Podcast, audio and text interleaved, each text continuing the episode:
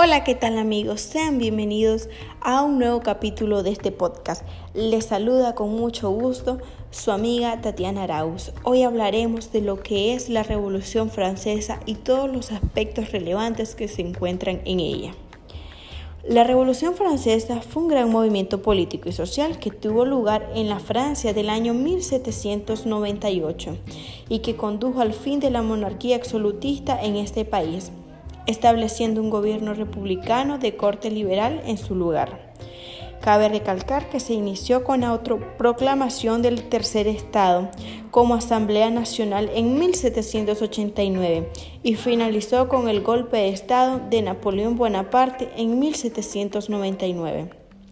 Guiados por el lema de libertad, igualdad fraternidad, las masas ciudadanas se opusieron y derrocaron al poder feudal, desobedecieron la autoridad de la monarquía y al hacerlo transmitieron al mundo la señal de un futuro por venir, uno democrático, republicano en el que se visibilicen los derechos fundamentales de todos los seres humanos.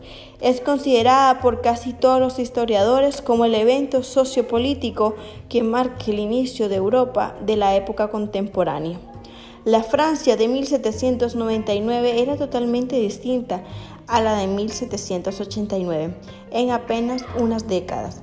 La revolución había creado un Estado completamente nuevo. De una monarquía absolutista se había pasado a una república. Ya no había súbditos, sino ciudadanos. La sociedad antes capitaneada por aristocracia y clero tenía ahora en la burguesía su motor principal. Tan irreconocible estaba la nación y tan original era el modo en que se había organizado que hubo que remontarse a la Roma clásica para dar nombre a sus nuevas instituciones, como lo fueron Senado, Consulado, Tribunado, Prefectura, entre otros.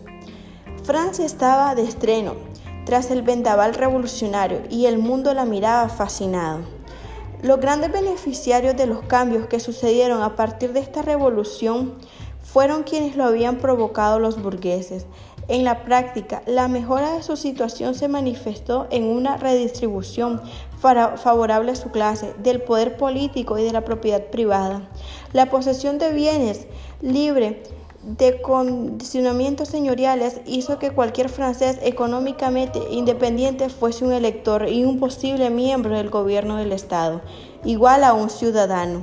La revolución también replantó las competencias de la Iglesia y el Estado. Prueba de este nuevo enfoque fueron los derechos civiles que se concedieron a protestantes y judíos antes marginados. Las consecuencias de la Revolución Francesa son complejas y tienen un alcance mundial que hoy en día son recordados. A continuación, hablaré un poco de las consecuencias. Se puso fin al orden feudal. Se anuncia la República Francesa. Se implanta una nueva distribución del trabajo. Se proclaman los derechos del hombre por primera vez.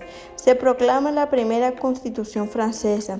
Se anuncia la separación entre la Iglesia y el Estado. Se impuso un nuevo calendario y nuevas fechas patrias, entre otras más.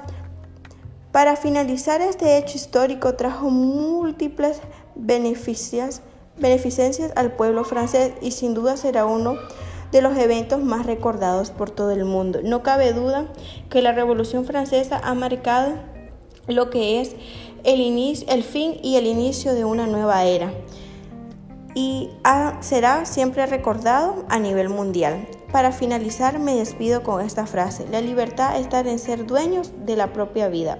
Platón. Muchas gracias.